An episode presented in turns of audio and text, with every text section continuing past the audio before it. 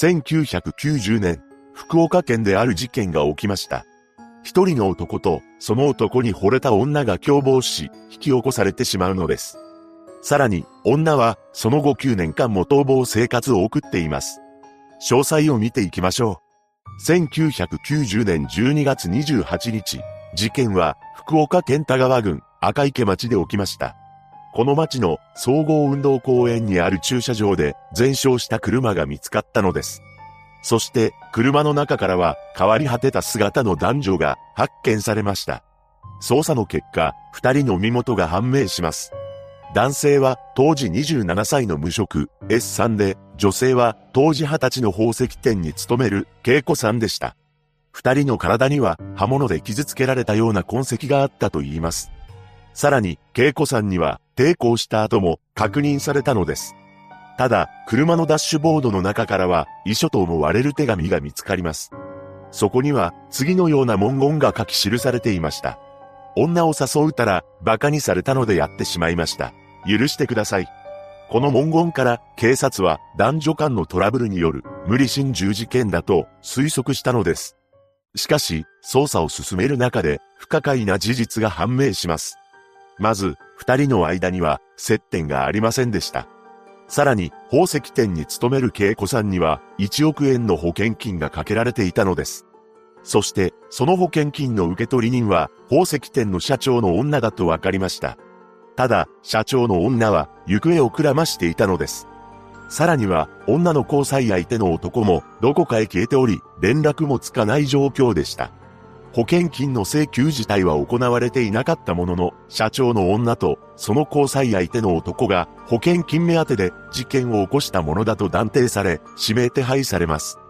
指名手配された女は、当時20歳の増田千恵と、当時42歳の小田義勝という人物です。ただ、捜査に進展はなく、3年ほどの月日が流れてしまいます。そして、1993年11月5日、ついに男の方が捕まりました。小田は埼玉県浦和市で強盗事件を引き起こし、現行犯で逮捕されたのです。しかし、その後も女だけは逃亡を続けて逮捕されるまで9年の月日が流れることになります。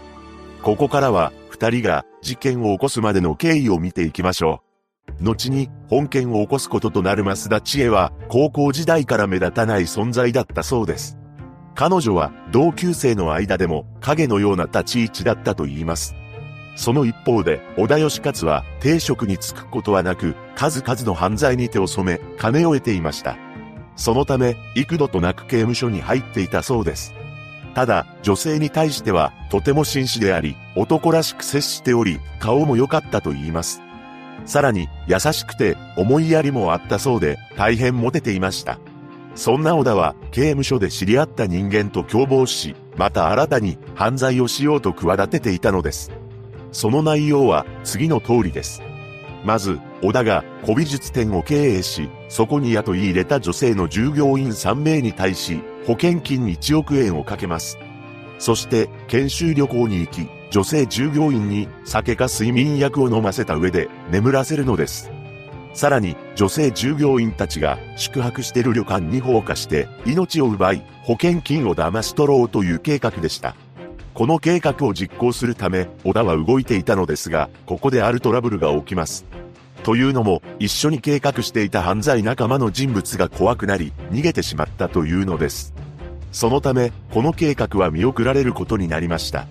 そんな中、小田は事件前年である1989年11月下旬頃に古美術店の従業員の応募をしています。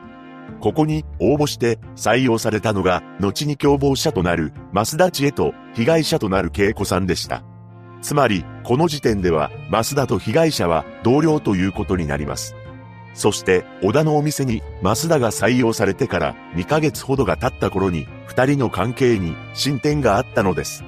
というのも、小田と増田はそういう関係を結んでしまったそうなのです。小田にとっても増田にとっても本気だったようで、事務所があった小田の母親宅で同居するようになります。こうして同棲生活が始まりました。しかし、小田は常人の思考回路からは到底想像できない行動に出たのです。なんと火災保険金を取得する目的で住んでいた母親宅に放火をしたというのです。これにより母親宅は消失してしまったのですが、まんまと数百万円の保険金を手に入れました。それからは、増田が所有する軽自動車やホテルなどに寝泊まりしながらも、二人は共同生活を続けています。そんな暮らしを続けていたある日、小田と増田は、協定のレースを予想しながら、金が欲しいなどという、ゴールの見えない話をしていました。すると小田が、次のような言葉をかけてきたのです。会社を作って、従業員を雇って、その従業員に、生命保険をかけて、その従業員が、事故かなんかで亡くなったら、大金になる。このように話してきました。つまり、小田は以前に犯罪仲間と企んでいた計画を頭の中でずっと考えていたのです。この話について増田は、協定のレースを予想しながらの延長で話した内容だったため、立ちの悪い冗談だと思い、あまり現実味がなかったと言います。しかし、小田の中でこの計画は現実に起こそうと思っていました。そして、日に日にその計画は進められていきます。小田は古美術店とは別に宝石店を作り、社長に増田を置いたのです。とはいえ、この会社は小取引が皆無と言ってもいいペーパーカンパニーでした。その後、手にかけるためだけに従業員の応募を募っています。しかし、なかなか応募してくる人間はいませんでした。そこで小田は以前増田と一緒に古美術店で採用されていた恵子さんに災害死亡時1億円の保険金をかけたのです。その受取人を宝石店の社長として名前を置いていた増田に設定しています。そして、恵子さんがテレフォンクラブで出会った男と無理心中したかのように偽装しようということで話がまとまりました。テレフォンクラブとは男性がお金を払って電話付きの個室に入り、女性からの電話を待つクラブのことを指します。女性側は公衆電話などから電話をかけて男性との会話を楽しんだり、交渉次第では店の外でデートを楽しむことも可能でした。そして事件当日を迎えます。1990年12月25日、小田と増田は従業員である恵子さんを電話で誘い出し、ドライブを装って出かけています。そして人がいない山の中まで移動したところで恵子さんを降ろしました。するといきなり、小田が恵子さんの頭めがけて、バットを振り下ろしたのです。しかし、恵子さんは、それだけで気絶することはなく、なんでこんなことするの？などと言いながら、小田にすがりついてきました。この状況に慌てた小田は、恵子さんのことを車で引いてもいいと考えながらも、バットを振り下ろし続けたのです。そうして何度も追出された恵子さんは、その場に倒れたのですが、まだ彼女は絶命していませんでした。そこで小田は、増田に対し、刃物を購入してくるよう指示しています。この指示を受けた増田は、言われた通り、刃物を購入して戻ってきました。そうして新品の刃物を受け取った小田は、ぐったりと倒れ込む恵子さんに、とどめを刺したのです。これにより、何の罪もない、二十歳の恵子さんは、帰らぬ人になってしまったのです。その一方で、増田は、適当な男性を見つけるため、テレフォンクラブを利用しています。そこで偶然にも、増田からの電話を受け取ってしまった S さんと知り合いました。そして、S さんと落ち合った増田は、小田と合流しています。ここから小田は、S さんに刃物を突き立てて脅しながら、わしの言う通りに書け、と言って遺書を書かせたのです。女を誘うたら、馬鹿にされたのでやってしまいました。許してください。これを書き終えると、小田は S さんに刃物を用いて、彼の命も奪ってしまったのです。その後、冷たくなった恵子さんと S さんを総合運動公園にある駐車場まで運び、ガソリンをかけて放火しました。この犯行は12月25日から26日にかけて行われており、二人が発見されたのは28日のことです。つまり、2日間はそのままの状態で放置されていたということになります。そして事件発覚後、増田は何食わぬ顔で、恵子さんの自宅を訪れて、弔問したのです。その際に、増田は池シャーシャーと、犯人は見つかりましたか？などと言ってみせました。一方で小田は、事件直後、自身の姉に対し、二人を手にかけてしまった、などと告白したとされています。そして翌年の1991年1月31日、地元新聞が保険金殺人として捜査開始という記事を出しました。この記事を見た小田と増田は、自分たちに捜査の目が向けられていると知り、逃亡を始めます。二人は、福岡県から東京へ逃げていきました。そして小田は強盗をしながら、増田は夜の店で働きながら生活費を稼いでいたのです。それから3年ほどの月日が流れたある日、小田と増田は埼玉県へ移動して生活を送っていました。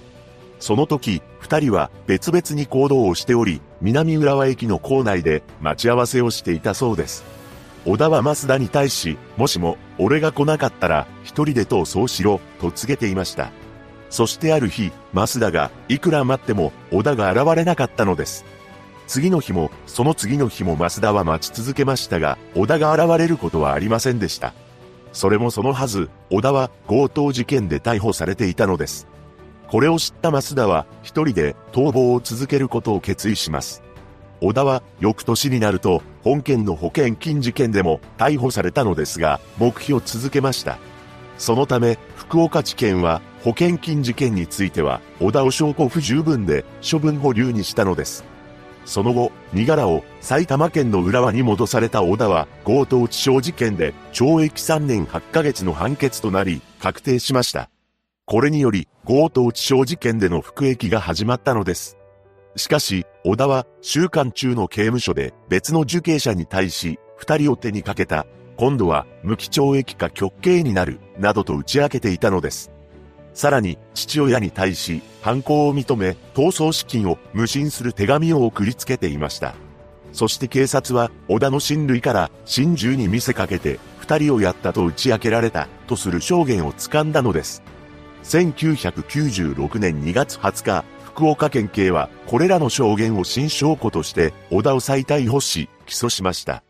その後の初公判で小田は、何も言いたくありません、と述べ、黙秘する姿勢を示したのです。しかし、第25回後半における弁護人の被告人質問で、起訴上の事実を認めますかと問われた小田は、これまでの黙秘から一転して、起訴上の文面は記憶にないが、手にかけたことは認める、と述べました。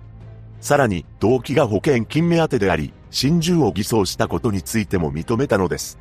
ただ、共犯として指名手配されている増田との共謀関係については、私以外の人間に関してのことは一切言いたくないと供述を拒んだものの、彼女は生きていると述べました。小田が一体なぜ今になり犯行を認めたかについては結論を出そうと思ったなどと話したと言います。最終的に裁判長は検察側の休憩通り小田に極刑を言い渡したのです。一審判決後、小田は、この場で、上訴権を放棄できますか？と、質問しています。その際に裁判長は、弁護人と相談しなさい、と言い残し、退廷しました。小田自身は、弁護人にも、控訴しない意思を伝えますが、弁護人が、量刑不当として、控訴しています。しかし、小田は早く決着をつけたいと、控訴を取り下げました。これにより、長きにわたって行われた裁判は終結し、2000年3月30日、小田の極刑が確定したのです。そして、この報道をまじまじと見る女の姿がありました。その女というのが29歳になっていた増田だったのです。増田は小田の極刑確定を知り、自ら命を絶とうか迷ったと言います。しかし、自分も出頭しようという気になり、福岡までの交通費などをどうにか稼ぎました。そして福岡県内に戻った際、一目家族の姿を見ようと実家の前まで戻ってきたそうです。ただ、家族に会うことはできず、公衆電話から電話し、留守番電話に次の言葉を残しました。知恵です。長い間、ご迷惑をかけて、すみません。今から出頭します。そして、事件から9年以上が経った2000年4月29日、福岡県田川署に出頭し、逮捕となりました。取り調べでは、小田が事件について曇りのない気持ちになったのだなと思い、出頭する気になった、などと述べています。増田は2002年6月27日、無期懲役が言い渡され、控訴せず、確定しました。一人の男と、その男に惚れた女が起こした本事件。小田は2007年4月27日、福岡拘置所で刑が執行されています。59歳でした。被害者のご冥福をお祈りします。